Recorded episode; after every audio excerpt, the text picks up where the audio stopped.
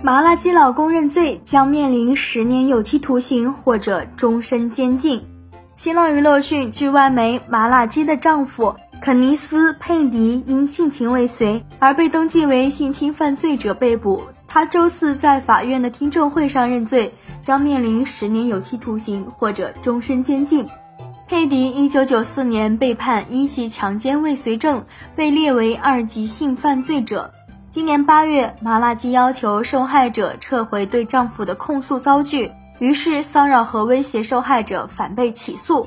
对此你怎么看？欢迎在评论区留言讨论。本期内容呢就为大家分享到这儿了，我们下期精彩继续。